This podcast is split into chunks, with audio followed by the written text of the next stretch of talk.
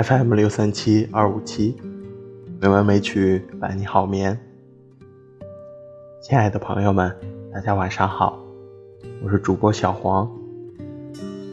今天是二零二零年五月五日，欢迎您如期来到美文美曲第两千零三期节目。今天为大家带来的散文是《南京》。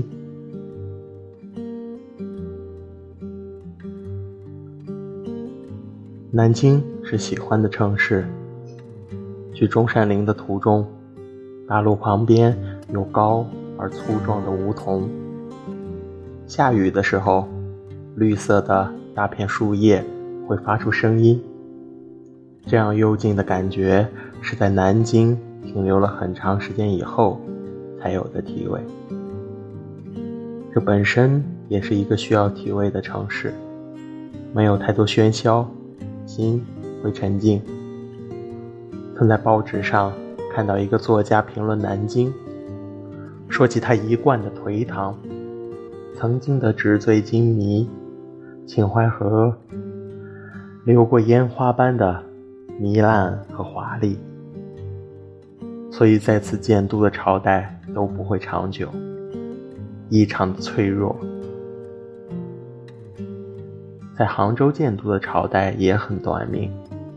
江南是皇帝的温柔乡，容易使他们遗忘烽火的危机，民众的煎熬，对着湖光山色，只有了沉沦。就像有漂亮妻子的男人，总是容易缺乏上进心，有些美丽，远观赏心悦目，深陷其中却会疲倦。城市也一样，因为曾经有过的繁华和显赫，当历史如过眼云烟，抹掉了夜色中的酒香和箫声，古老的南京只留下一个沧桑而平静的轮廓。暗淡的城墙，覆盖潮湿浓密的青苔和爬藤，陵墓无言，挣扎过的灵魂。也没有了声息。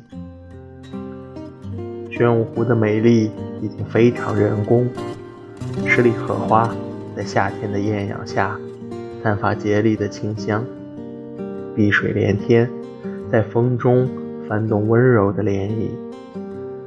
旅行者的脚步踏得太多，行色匆匆，只顾着拍照喧哗。西湖边的树林里，常有杭州本地人铺出一块地方，一家人钓鱼、野餐、打毛衣、看书，非常悠闲地享受时间和阳光。玄武湖没有这份从容，它看过去似乎寂寞。整个南京城区，新建的大厦几乎都高耸入云，另一边。却有很多极为破旧的建筑，看得他因为曾经背负的历史，一直处于局促和尴尬，却无法抛开过去，大干快上，又无法固守着旧日以聊以自慰，所以这是个发展极为缓慢和谨慎的城市，这种心态。同样影响了他的市民。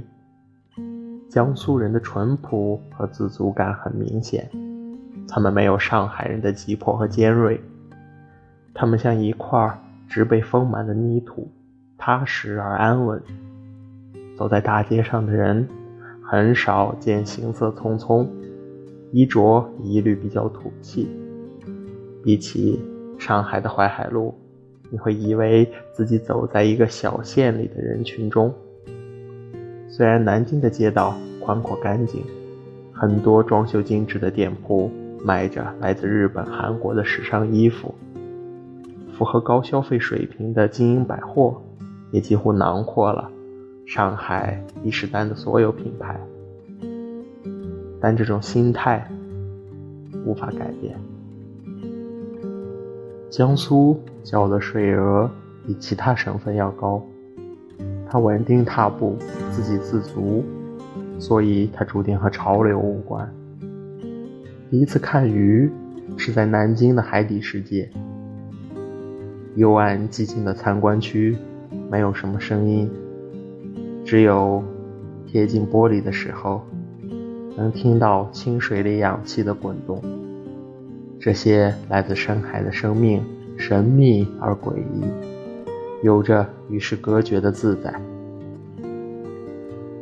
在远离大海之后的生存，似乎有些孤独。安妮在看的时候，觉得自己有些屏住呼吸。每次对着美丽的东西都会这样。然后在写一个故事的时候。想起了描述的方式：生命是鱼，生活是水，灵魂是鱼，听到大海的声音，但有时候却会游不过去。后来常对在南京的朋友说：“有空去看看鱼，去看看那些寂寞而美丽的鱼。”始终记得快乐的一刻，脚下的通道。缓缓地往前滑动，头顶和两旁是巨大的水箱，一大群一大群的鱼隔着玻璃很近地游过，似乎能感觉到它们的呼吸和眼神。把脸贴在玻璃上，对它们微笑。当它们晃着尾巴游过来的时候，把手心贴在上面。这一刻，觉得自己也是一条鱼。一条无法找到大海的鱼。后来去南京的次数越来越多，在那里有过工作，住了很长时间，和少年时的朋友有了相聚。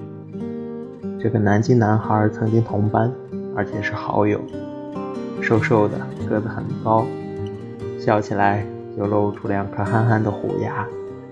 我们都没有预料。在八年以后会在南京重逢，约在莫愁路上见面，远远见到都笑了起来。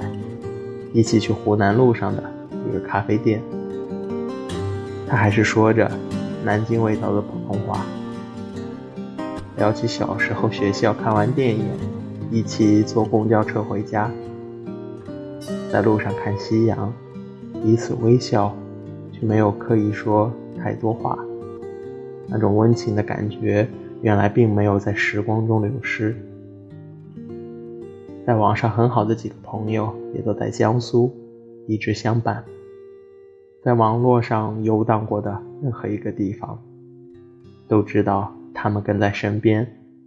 从最初的新闻组，到嘉兴，到新办，到奇迹，温暖而依赖。喜欢彼此心心相印的默契，也喜欢他们的淳朴温厚，他们的宽容和持久。总想着以后能一起吃顿饭，好好的聚在一起，不会说很多话，只是平淡的享受温暖的情谊，是符合彼此性情的方式。这是一个有情有缘的城市。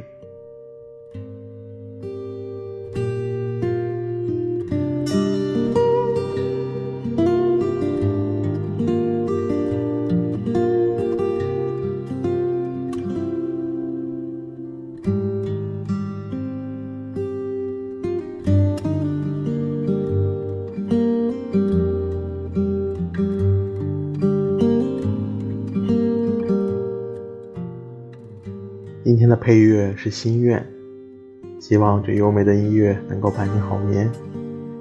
今天的节目就到这里了，感谢您的收听，亲爱的朋友们，大家晚安。